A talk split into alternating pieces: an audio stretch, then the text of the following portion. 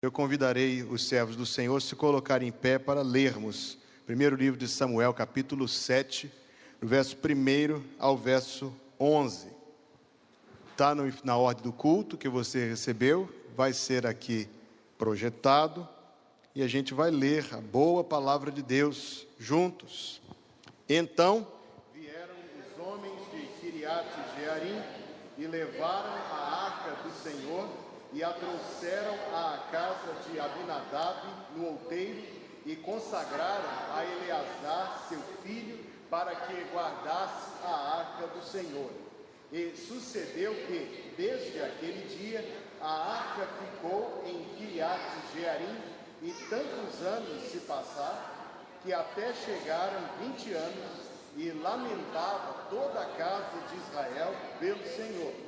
Então falou Samuel a toda a casa de Israel, dizendo: Se com todo o vosso coração vos converterdes ao Senhor, tirai dentre vós os deuses estranhos e os astarotes, e preparai o vosso coração ao Senhor, e servi a Ele só, e vos livrará da mão dos filisteus.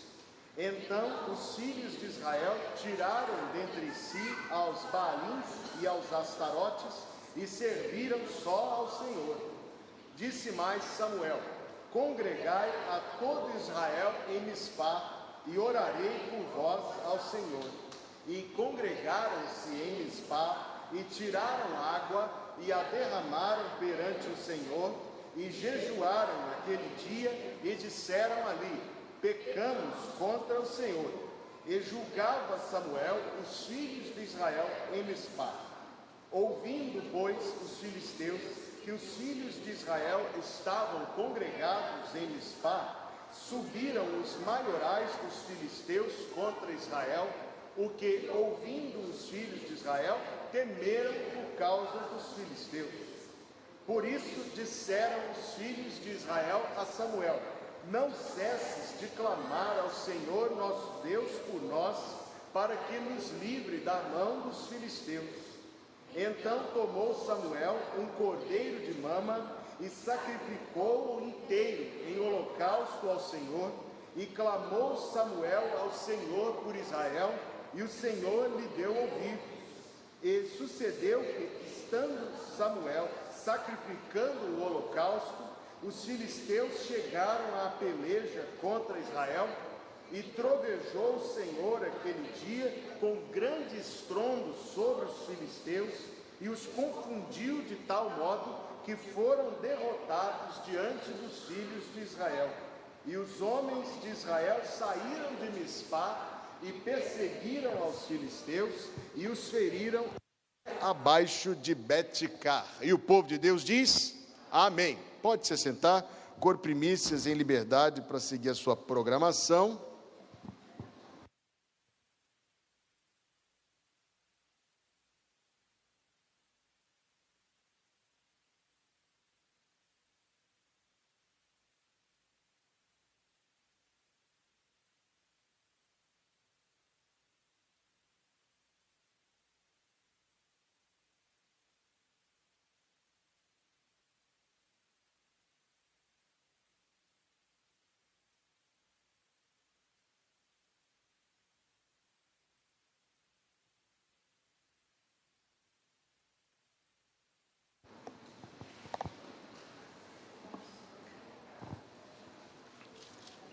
Infelizmente, nós somos inconstantes.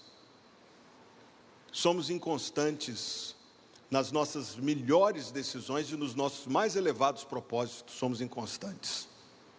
Somos inconstantes no nosso amor, até mesmo no casamento é possível experimentar os ruins frutos dessa inconstância. Somos inconstantes na, nos nossos relacionamentos em geral, somos inconstantes nos nossos propósitos, somos inconstantes na nossa vida cristã. Há períodos em que a gente ora como ninguém e há períodos que a gente não ora como ninguém. Há períodos em que sentimos a verdadeira presença de Deus ao orar, ao ler a Escritura no culto cristão, há outros cultos que a gente sente mais sono do que a presença de Deus. Infelizmente, somos tão inconstantes. Na contramão disso, você sabe que a palavra de Deus diz: sede firmes e constantes, sempre abundantes.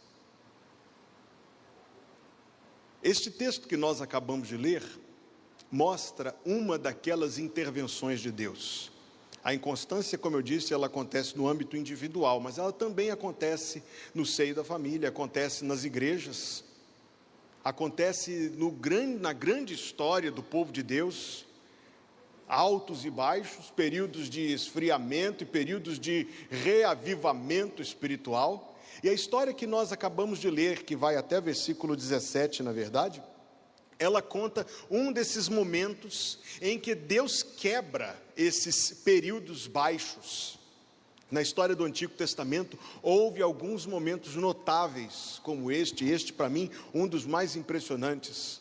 E é o texto que nós queremos considerar quando nós vemos o que é que Deus faz, quando Deus levanta um grande despertamento espiritual, algo que, repito, pode ser experimentado pela igreja mundial no seu aspecto geral, na, ao longo do grande aspecto histórico, mas também é experimentado por igrejas locais, é experimentado por famílias, é experimentado pelo cristão individual. Veja como a história começa, versículo 1. Vieram os homens de Kiriat Jearim e levaram a arca do Senhor e a trouxeram à casa de Abinadab no outeiro e consagraram Eleazar, seu filho, para que guardasse a arca do Senhor. E sucedeu que desde aquele dia a arca ficou, preste atenção no versículo 2, em Kiriat Jearim, e tantos dias se passaram que até chegaram 20 anos e lamentava toda a casa de Israel pelo Senhor. Se você ler o capítulo 6, você vai descobrir que por causa do pecado da nação de Israel, por causa da sua religião meramente exterior, hipócrita, desagradável a Deus, Deus permitiu numa batalha contra os filisteus que a própria arca da aliança fosse levada, fosse tirada deles. Na verdade, é capítulo 4, 5, 6 conta essa história. A arca da aliança, irmão, sim, o objeto mais precioso do mundo o objeto, o item mais sagrado do mundo, porque não que fosse, mas que representava a própria presença de Deus. Quando Israel ia em batalhas, lá ia a arca, não exposta, coberta por um pano azul, mas estava ali para mostrar que Deus estava com eles. Deus permitiu que a batalha fosse perdida e esse objeto tão especial fosse tirado deles, o que significa Deus não está mais com eles. Depois de trazer tormentos, pragas, dificuldades, coisas terríveis aos filisteus, ela foi devolvida. Mas chama a minha atenção esse detalhe do texto: foi devolvida, mas não até Jerusalém. Por que até hoje eu não sei a resposta? Ficou numa cidade remota, inclusive, na fronteira da Filístia, chamada Kiriat Jearim. Mas não foi uma semana, não. Um período de logística, talvez, para organizar como é que vamos fazer isso. Não foi uma semana, não foi um ano, não foram cinco anos foram 20 anos. Quando você coloca esse texto lado a lado com o final do livro dos juízes, você entende o que estava acontecendo. 20 anos. Você se lembra durante quantos anos Sansão foi juiz em Israel? Os 20 últimos anos do juizado de Sansão foram 20 anos de decadência espiritual profunda. O sumo sacerdote já estava velho, ainda não tinha chegado quase aos 100 anos com que ele morreu, mas já estava idoso os seus filhos, dois homens chamados Rofne e Finéias, que tinham transformado o culto num sistema de enriquecimento pessoal ou de, levantar, ou de levar vantagens. Então todo o povo, veja só, vamos tentar traçar os paralelos aqui que o Espírito de Deus nos ajude. Sansão como líder. Sansão no passado tinha sido um líder espiritual. Ele é um herói da fé de Hebreus capítulo 11. Eu não gosto que falem mal de Sansão, não. Ele se arrependeu antes do fim, muito, muito e sinceramente. Mas o ponto é que essa história aconteceu no momento em que Sansão não exercia uma boa liderança sobre o povo. Pelo contrário, mau exemplo. Mau exemplo lá em cima, lá nas esferas dos governantes. Hum, eu acho que dá para imaginar alguma coisa parecida. Os líderes espirituais, Eli, Hofni e Finéias, Deus mandou dizer por meio de Samuel a Eli: Você honra os seus filhos mais do que a mim, viu, pais? Deus não quer ser honrado, Deus quer ser honrado mais do que os filhos, viu? Os filhos se aproveitando se aproveitando das coisas de Deus de uma maneira muito baixa, vulgar. Você, você se lembra bem o que aconteceu com eles? Parece que essa frieza espiritual, esse adormecimento, se espalhou, se disseminou. Você sabe o que significa não ter a arca da aliança dentro do tabernáculo? Significa não ter oferta pelo pecado anual significa, consequentemente, não ter a provisão de cobrimento temporário pelo pecado, significa não ter acesso àquela comunicação extraordinária que Deus dava, aquela orientação por Urim e Tumim, que era consultado lá naquele lugar. O povo estava andando, irmão, sabe o que era? Longe de Deus, sem se importar com isso, e o texto diz que se passaram 20 anos, será possível? Foi passar tanto tempo? Foi, irmãos. Ou nunca aconteceu com você de passar muito tempo sem buscar o Senhor, de passar muito tempo sem ler a Bíblia, de passar muito tempo frio. Claro, queira Deus que com nenhuma pessoa se ficou nem um ano, quiçá vinte. Era uma nação, naquele tempo, tem características muito específicas que não se aplicam, mas os princípios se aplicam. 20 anos. Há um princípio aqui. Antes de as coisas ficarem excelentes, elas não ficam tão bem assim. É neste momento, momento propício, oportuno, para que Deus faça algo. Deus trouxe um lamento no final do versículo 2 nos diz: Lamentava toda a casa de Israel pelo Senhor. É aqui que Deus começa a sua obra. É nesta visita, vou usar esta expressão aqui entre aspas, que Deus começa a fazer alguma coisa. É quando aquilo que dantes não nos incomodava começa a nos incomodar. É quando aquilo ao que a gente já estava indevidamente acostumado passa a ser algo estranhado. Deve ter começado no coração de uma pessoa só, mas de um passou para outro e passou de dois para quatro, de quatro para oito, de oito para dezesseis, de dezesseis para trinta e dois. Quando se viu, enfim, o povo estava finalmente, finalmente, lamentando, lamentando o seu esfriamento, lamentando a sua distância de Deus, lamentando que 20 anos se tivessem passado longe do Senhor. É aqui que começa. Todos conhecemos, irmãos, o que a Bíblia diz sobre a tristeza que vem de Deus?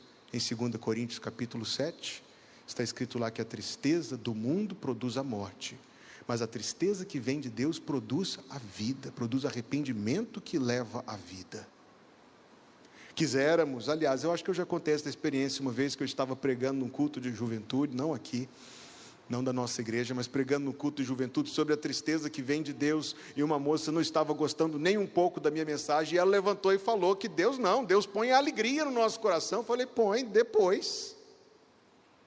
Primeiro Deus quebra o coração da gente. Primeiro, Deus nos leva à compreensão da nossa necessidade, para então Deus mostrar a provisão, e aí, quando a gente junta a necessidade com provisão, vem conforto e paz e a certeza de perdão de pecados. Não, não se preocupe, Deus não vai perder tempo alegrando o coração de gente que está debaixo de maldição. Não, não. Quebrantar primeiro. Não é isso que está escrito no livro do profeta? Ele faz a chaga e ele mesmo a cura. Quebra o coração e então ele o refaz. Veja o que acontece depois do lamento. Então falou Samuel. Parece ser uma coisa assim tão comum. Afinal de contas, se uma coisa que um profeta faz é falar. O milagre, se eu vou usar essa expressão, não está em Samuel falar, porque Samuel falar, eu tenho certeza que ele falava todos os dias. É que Samuel foi ouvido. Depois de tanto tempo em que o povo ia lá e via eh, os rituais e a pregação e o ensino, mas com aquela coisa assim, de dizendo sim, sim, sim, sim, sim, sim, o povo ouviu. Como não me lembrar da história do pastor que subiu ao púlpito da igreja e pregou um sermão, cantaram um hino, deu a benção, acabou o culto. Chega o domingo seguinte, o pastor anuncia o texto da pregação, era o mesmo texto do domingo passado, mas quase ninguém percebeu. Aí, quando ele começou a pregar o sermão, ele pregou alguém, começou um ou dois a perceber. No meio da pregação, uma boa parte já tinha percebido que ele repetiu o sermão do domingo anterior. Você está ficando caduco confundiu os papéis. Cantou um hino, deu a bênção, foi todo mundo embora. Chegou o terceiro domingo, quando ele anunciou o texto, o pessoal percebeu, era o mesmo texto de novo. Terceiro domingo, pregou o mesmo sermão, aí já não dava mais. No final do culto, alguém finalmente perguntou, pastor, troca a fita, vai, vai pregar o mesmo sermão, mas quantos domingos? E a história, como eu ouvi, disse que o pastor respondeu: Vou pregar até vocês ouvirem.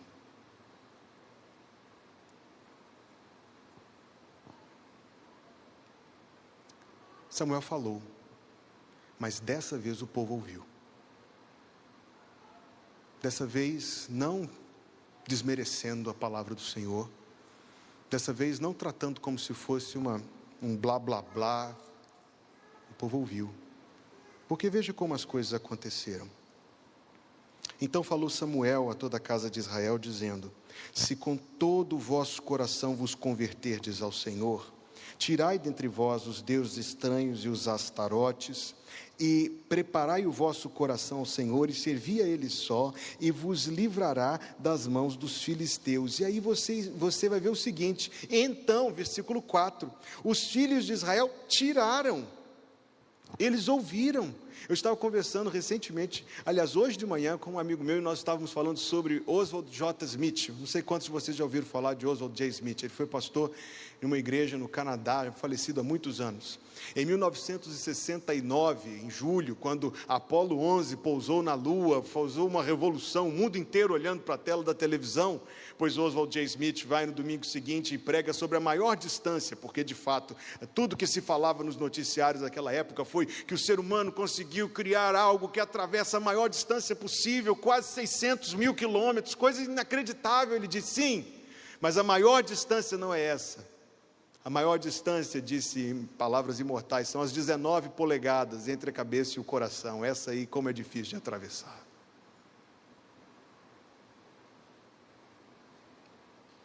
Quando Samuel proclamou, o povo ouviu e fez o que a palavra de Deus estava mandando fazer. Eles deixaram os ídolos. Não é surpreendente, não? Porque você só pode deixar aquilo que tinha, né? Eles tiraram os ídolos, quer dizer que os ídolos estavam lá. Ah, então eu entendi por que, que passaram 20 anos.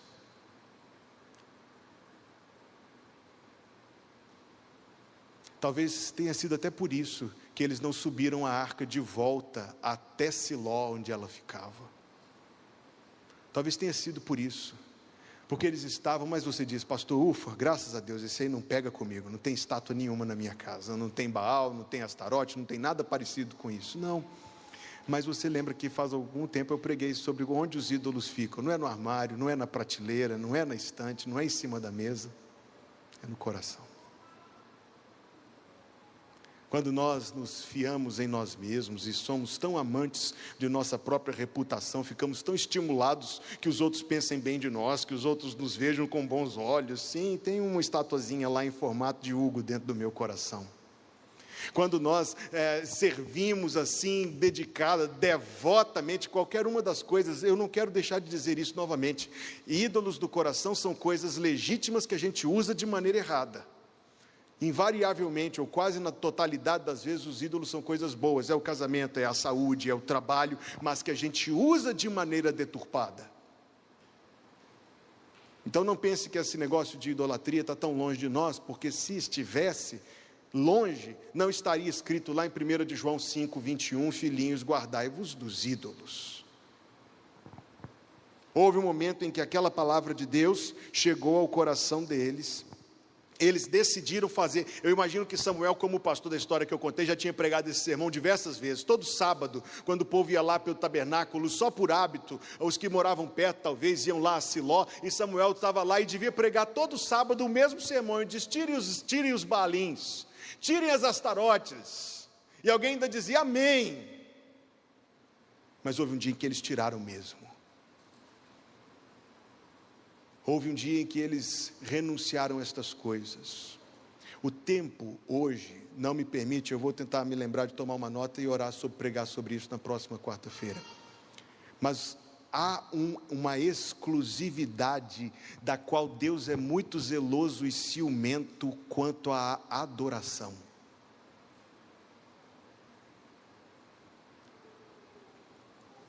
O povo se dedicou ao Senhor. Veja como o texto diz: se de todo o coração vos converterdes, tirai os deuses estranhos, preparai o vosso coração, preste atenção, e servi a Ele só.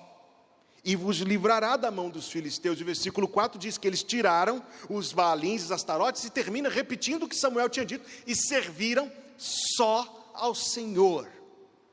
Não associe a adoração bíblica é, com o, a, a profusão sentimental que você sente enquanto canta, porque pode ser não mais do que uma profusão sentimental. Mas a qualidade da sua adoração é um bom indicador da sua vida cristã e de como você está perante o Senhor neste momento. Não estou me, me, me, referindo aos sentimentos que as músicas despertam em nós, ou somente a isto, mas a inteligência da nossa adoração, a intencionalidade com que cantamos, a maneira como, pela fé, nós dirigimos os nossos cânticos ao Senhor, e como nós nos apropriamos das verdades que são cantadas, como sendo verdades dignas da nossa consideração, no que diz respeito a Deus, a Sua majestade, a Sua grandeza, a Sua glória. Quando a nossa adoração é composta dessa forma, seguramente ela é uma adoração agradável a Deus. Não residirá a qualidade da adoração no arranjo musical. Não há dúvida de que há grandes orquestras tocando cânticos que o Senhor não está ouvindo. Eu me lembro uma vez de ter ido assistir com, a minha, com, com Ana Luísa, então minha noiva, uma apresentação do Messias de Handel. Era a época do fim do ano, normalmente quando promove os Messias de Handel. E lá estava o belíssimo coro lírico, uma orquestra sinfônica, filarmônica, uma obra, uma apresentação exuberante, mas eu tenho certeza que não foi para Deus. As notas que Handel escreveu estavam lá. A música que Handel escreveu estava lá. Você sabia que o Messias é composto somente por versículos bíblicos? Somente. Não há uma, uma poetização humana. É somente o texto bíblico musicado. Somente. Era como ouvir o livro de Isaías e os Salmos e as profecias do Antigo Testamento. Mas eu lembro de ter saído daquela casa onde foi feita aquela apresentação do Palácio das Artes. Eu lembro de ter saído de lá com um sentimento estranho. Eu falei, estava tudo certo e ao mesmo tempo estava tudo errado.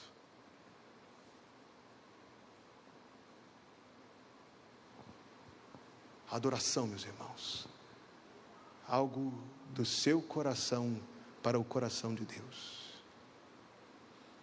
O lamento, o ouvir a palavra, o responder a palavra, o adorar o Senhor. Estamos vendo como Deus vai despertando o nosso coração como Deus desperta o coração da igreja, como Deus desperta o coração das pessoas, é assim. O que Deus fez nos dias de Samuel, Ele faz ainda hoje. Eu digo, há muitas coisas diferentes, há uma outra dispensação, há uma nova aliança, sim, mas Deus é o mesmo, viu? Deus é o mesmo. E o espírito humano também não mudou.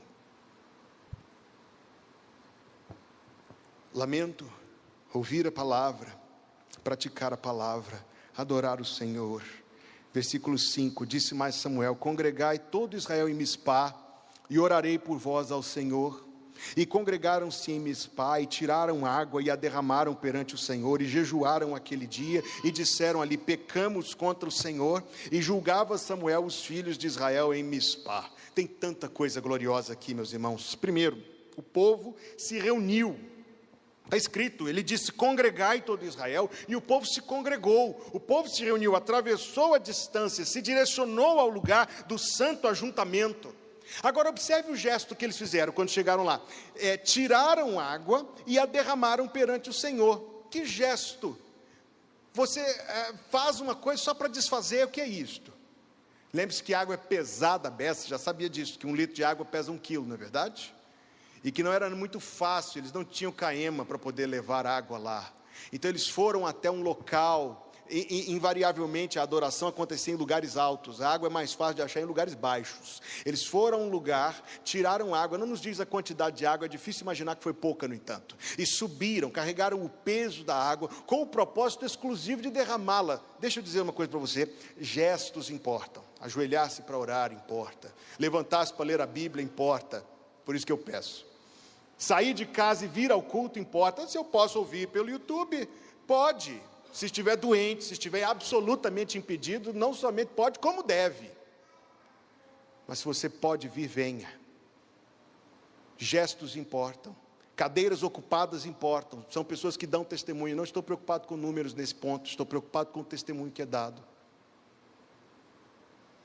A presença, ver os irmãos encoraja entre o começo e o fim do culto, o contato com os irmãos, antes do culto, depois do culto, a conversa, o aperto de mão, o sorriso, tudo isso importa, tudo isso encoraja, tudo isso beneficia, tudo isso edifica. Gestos importam. Nós vivemos um tempo, irmãos, uma mentalidade pragmática demais. Por que levar a Bíblia se eu tenho no celular? Porque você vai levar a Bíblia, levar a Bíblia é uma coisa maravilhosa. Levar a Bíblia é uma coisa boa. Eu já fui identificado como crente várias vezes porque estava carregando uma Bíblia. E não tenho, pelo contrário, sem me envaidecer, eu me orgulho disso. Vira o gasofilácio, transfiro pelo Banco do Brasil. Transfira, mas traga. Traga o comprovante que seja, deposite, mostre, testemunhe, honre o Senhor. Gestos importam. Nós somos práticos demais. Alguém poderia ter dito, Samuel, para que, que eu vou carregar o peso da água só para derramar? Gestos importam. O gesto em si significava derramar-se diante do Senhor. É uma ideia de esvaziamento, de quebrantamento, de entrega, de renúncia. Acompanhado de jejum, que invariavelmente significa tristeza, junto com confissão de pecados. Como vai isso na sua vida, meu irmão? Na experiência de alguém será nulo, na de outro será apenas geral e superficial. Senhor, perdoa. Quantas vezes já ouvimos, não? A multidão dos meus pecados. Talvez para orar em público seja melhor não entrar em detalhes. Mas entra no teu quarto, fecha a tua porta, ora ao teu pai que está em secreto, e teu pai que vem em secreto te recompensará. Deus eu sou uma pessoa cheia de ganância, limpa o meu coração. Eu invejo as bênçãos materiais dos outros, limpa o meu coração. Eu menti, porque eu achei que naquela situação mentir era uma melhor saída. Peça perdão ao Senhor. Eu olhei para uma pessoa com um pensamento impuro, peça perdão ao Senhor. Eu me orgulhei e me envaideci. Peça perdão ao Senhor. Quando você ler a história dos avivamentos da história, os grandes avivamentos, você descobrirá que a presença da confissão de pecados estava presente em todos os grandes avivamentos espirituais.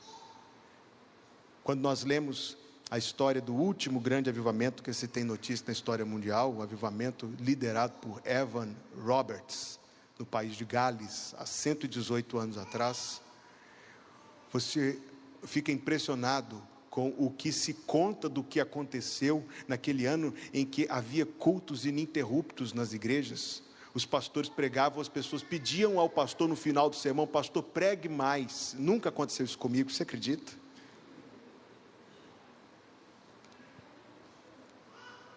A história de um pastor que pregou três sermões seguidos, no final ele estava tão exausto que ele não conseguia mais. Porque as pessoas se recusavam a ir embora. É diferente, né? Os donos dos bares escreviam colunas nos jornais protestando porque as pessoas não estavam mais comprando cerveja nem bebida alcoólica para encher a cara. Eles estavam falindo quando não estavam se convertendo. A restituição de pequenos itens roubados foi tão grande que as lojas de ferramentas não estavam mais vendendo ferramentas porque as pessoas estavam devolvendo os martelos e os serrotes que tinham roubado dos seus vizinhos. Confissão e restituição.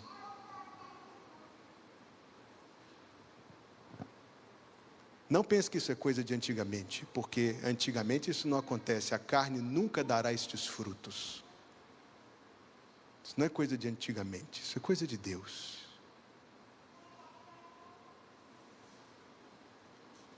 Se parece longe de nós, faça o que eu fiz quando meditei nesse texto e orei assim: Senhor, tem misericórdia de nós.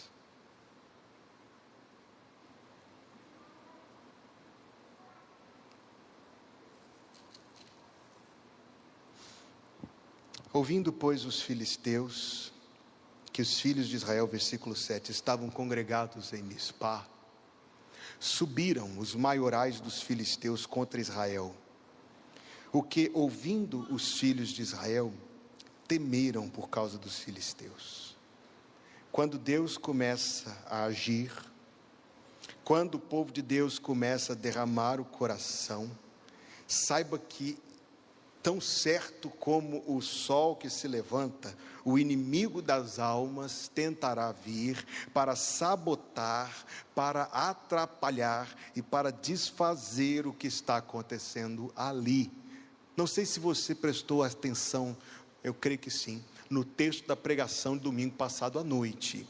Mas a parábola do Senhor Jesus Cristo diz que quando a boa semente cai no coração, no primeiro tipo de solo, vem o passarinho e rouba a semente. E aí Jesus, não é Hugo, é Jesus quem diz quem o faz. É Satanás. É Satanás que tira a semente da palavra do coração da pessoa.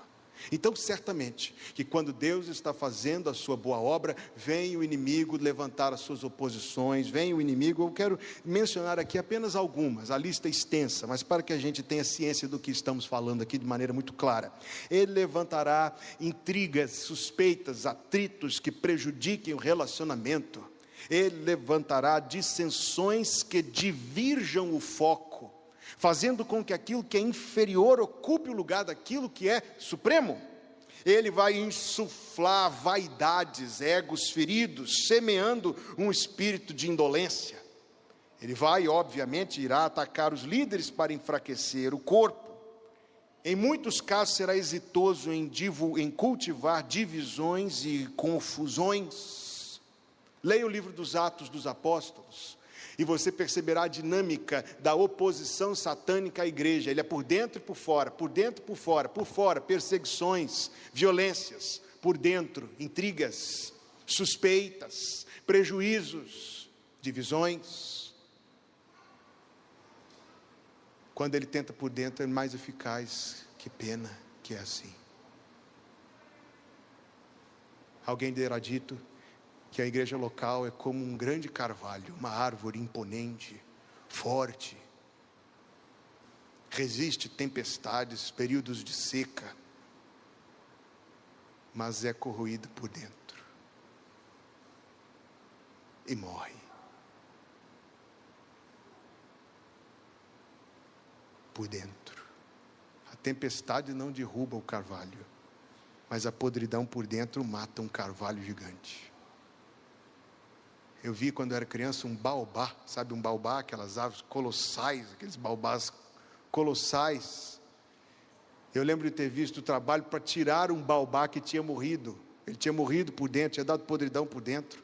Aí foi o órgão municipal para poder tirar, foram dias de trabalho, porque o baobá é uma árvore gigantesca, para poder remover um baobá que tinha morrido por dentro.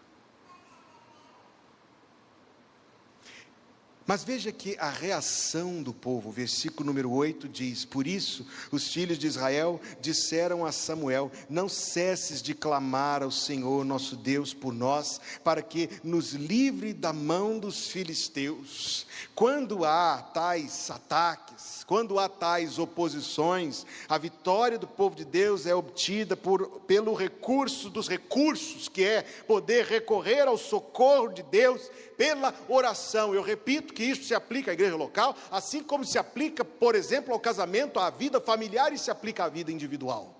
Quando você estiver enfrentando tentação, aprenda o seguinte: tentação a gente não enfrenta, a gente foge dela. Não foi isso que Paulo disse para Timóteo? Foge. Tentação a gente não enfrenta, a gente foge dela. Quando a gente vive períodos difíceis, desafiadores, a lição bíblica é recorrer ao Senhor em oração sempre e todas as vezes. Está ouvindo o exército dos filisteus. Sabia que os filisteus eram um tipo de povo, muito provavelmente, aliás, um povo fenício, com acesso à tecnologia. Houve determinado momento da história que Israel estava tão pobre na metalurgia que eles tinham que levar as espadas deles para ser afiadas pelos filisteus, que deviam fazer um serviço muito porco, inclusive, porque é óbvio, né? Que tinham ligações com outros povos pelos portos, que recebiam socorro marítimo e tinham comércio. O que vale a oração do velho Samuel diante das espadas dos filisteus. Vale muito, vale muito. E é isso que a gente precisa aprender, irmãos. A gente trata a oração como se fosse o último recurso, é nisso que a gente erra. Quando a gente diz para as pessoas para orar, elas fazem o semblante de desânimo e dizem: Ei, eu vou orar então. Não, irmãos, a oração é um trunfo poderosíssimo pelo qual a gente recorre a Deus e tem acesso aos recursos inexaustíveis de Deus, e tem acesso à força invencível de Deus. Nosso problema, vou dizer isso novamente, é porque a gente trata a oração como se fosse o último recurso, ou como se fosse um adorno. Que Deus nos ajude a descobrir que oração realmente é. Vale mais, é mais poderosa que as espadas dos filisteus é mais poderosa que a riqueza das nações. Não pela oração em si, porque orar, mas porque recorre a Deus. Samuel tomou um cordeiro de mama, diz o versículo 9, sacrificou inteiro em holocausto ao Senhor, e clamou Samuel ao Senhor por Israel, e o Senhor lhe deu ouvidos. Marque isso aí na sua Bíblia: o Senhor lhe deu ouvidos. E sucedeu que, estando Samuel sacrificando o holocausto, os filisteus chegaram à peleja contra Israel. Pronto, estava a batalha.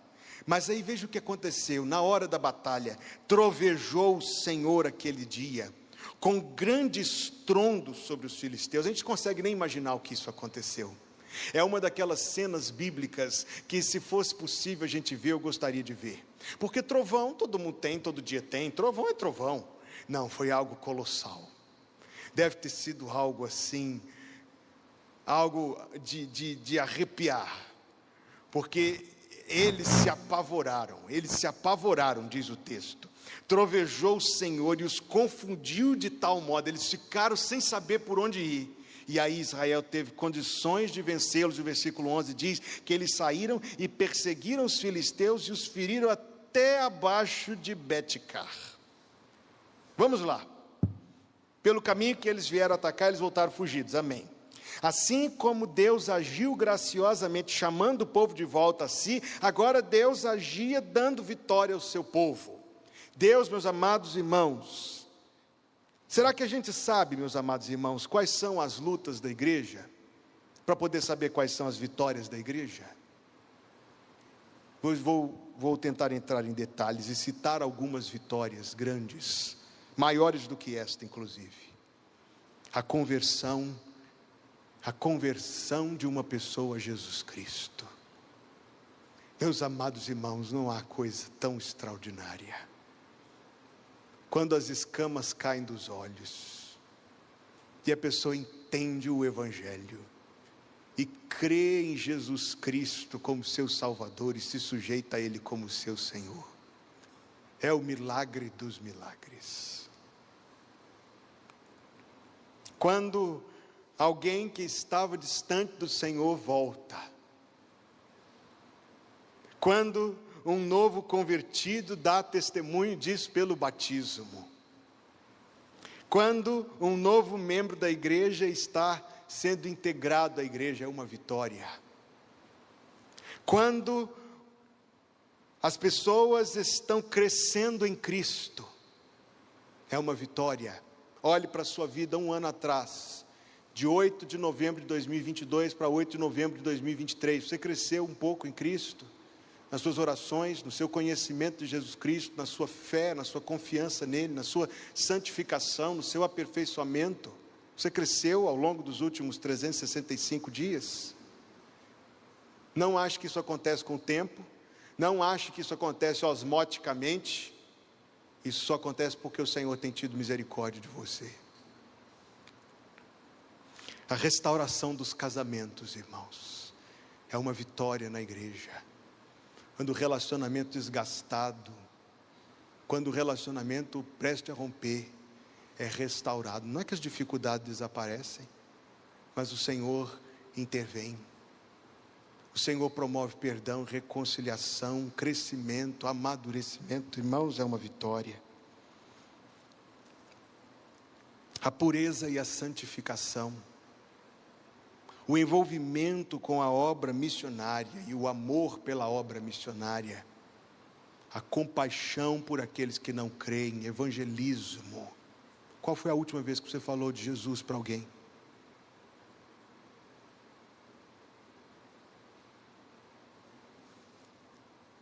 O serviço e o desempenho dos dons espirituais. Eu citei aqui para vocês algumas das vitórias que Deus dá Onde o inimigo se opõe, Deus pode fazer uma grande vitória. Foi uma grande vitória, a vitória que Deus deu para Israel nesse dia. Uma grande vitória. São grandes as vitórias, irmãos, que o povo de Deus obtém de Deus, quando recorre aos recursos de Deus, pelo meio de Deus, para a glória de Deus. Então tomou o versículo 12, Samuel uma pedra eu adoro esta passagem. E a pôs entre Mispá e Sem. E chamou o nome dela Ebenezer. Eu já disse isso aqui. Há cinco palavras, lembra de eu já ter dito isso? Há cinco palavras que não são traduzidas. Amém, Aleluia, Maranata, Ebenezer. E a quinta sempre me traz. Eu, nunca, eu só lembro da quinta depois. Todas as vezes que eu toco nesse assunto, a quinta me foge. É porque hoje é quarta, né? Amanhã é quinta. Desculpe. Deleta. Ebenezer. A palavra Eben significa pedra. A palavra Ezer significa ajuda. Samuel erigiu um monumento, uma coluna uma pedra de proporções maiores do que o normal, que ele colocou em pé como um marco daquilo que Deus tinha feito naquele dia.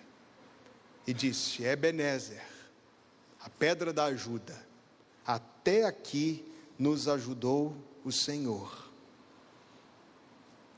Irmãos, é importante a gente marcar as obras de Deus entre nós, com dias especiais, com objetos, às vezes no seio da família, que conta uma história, fotos, eu não sei, algo que marque aquilo que Deus fez na nossa vida.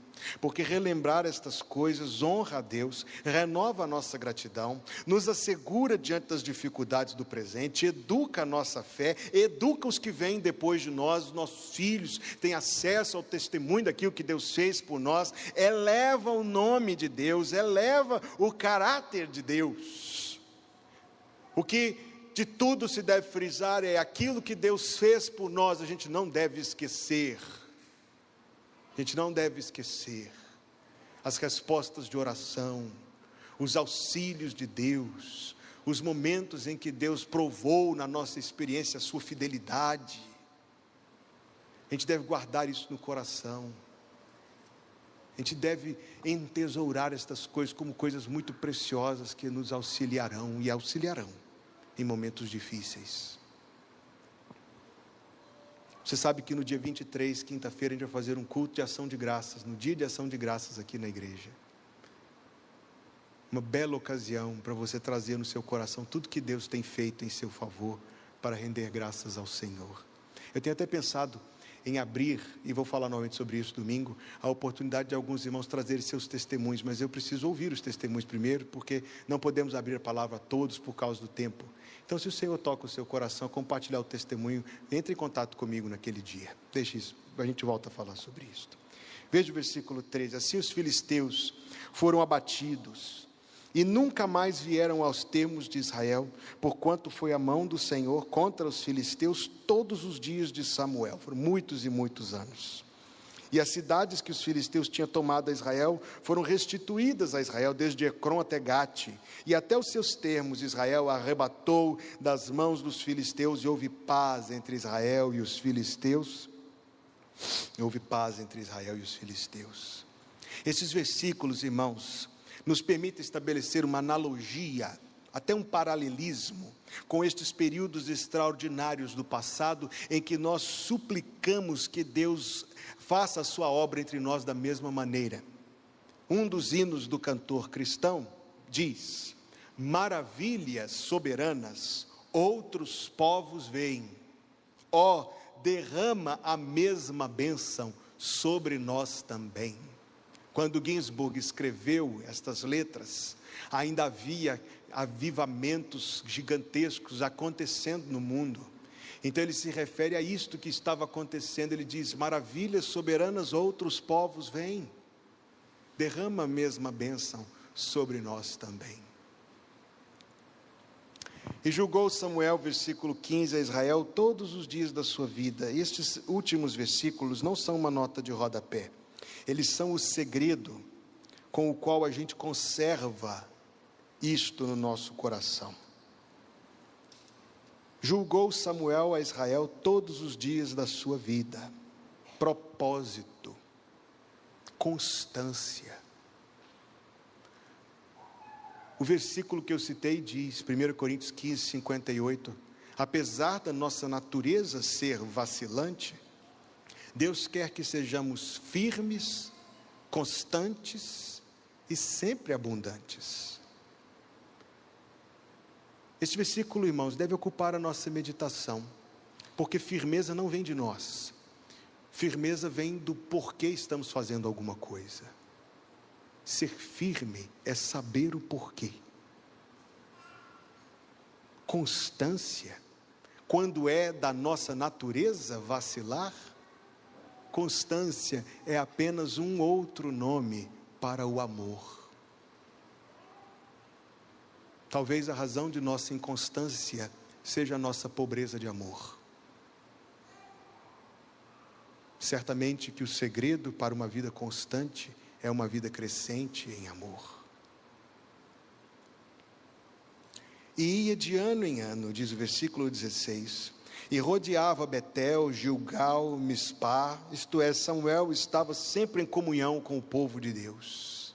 A comunhão com os irmãos, com os santos, na igreja, no pequeno grupo, nas relações fraternas de comunhão cristã, é absolutamente indispensável para a gente conservar o nosso coração nestas obras gloriosas de Deus.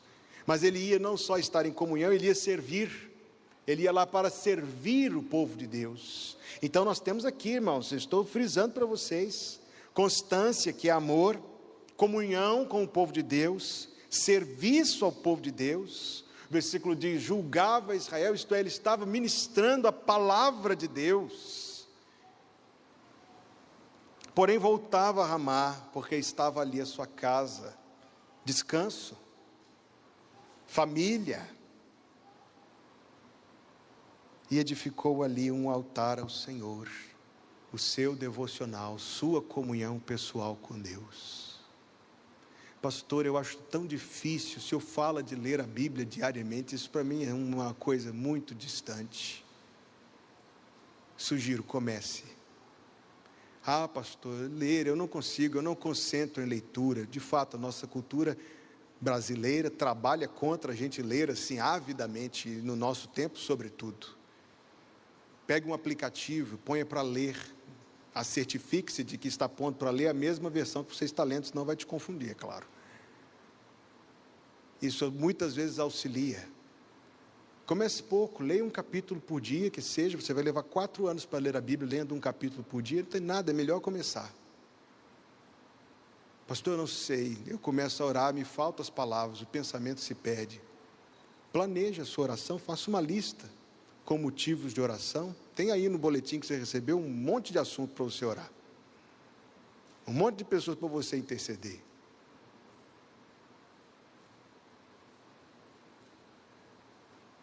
E a conservação destas coisas, destes santos propósitos na sua vida, vai fazer isto crescer na sua vida e você poderá experimentar este refrigério do Senhor. Se vivemos e vivemos dias parecidos, precisamos da mesma bênção, mas que cada um diga: a começar em mim. A começar em mim. Deus, muito obrigado, Senhor, porque o Senhor nos trouxe para este lugar onde o Senhor nos reuniu para te adorar e para ouvir a tua palavra.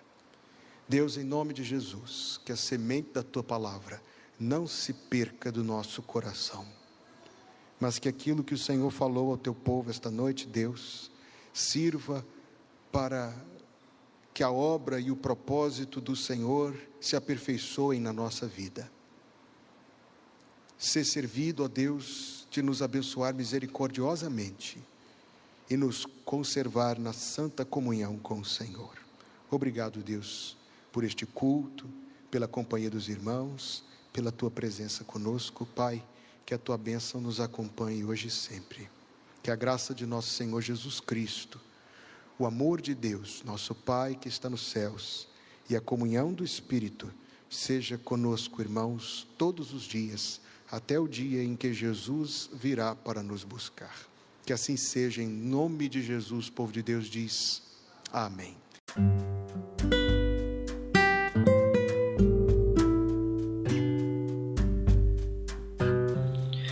Obrigada por estar conosco. Volte sempre.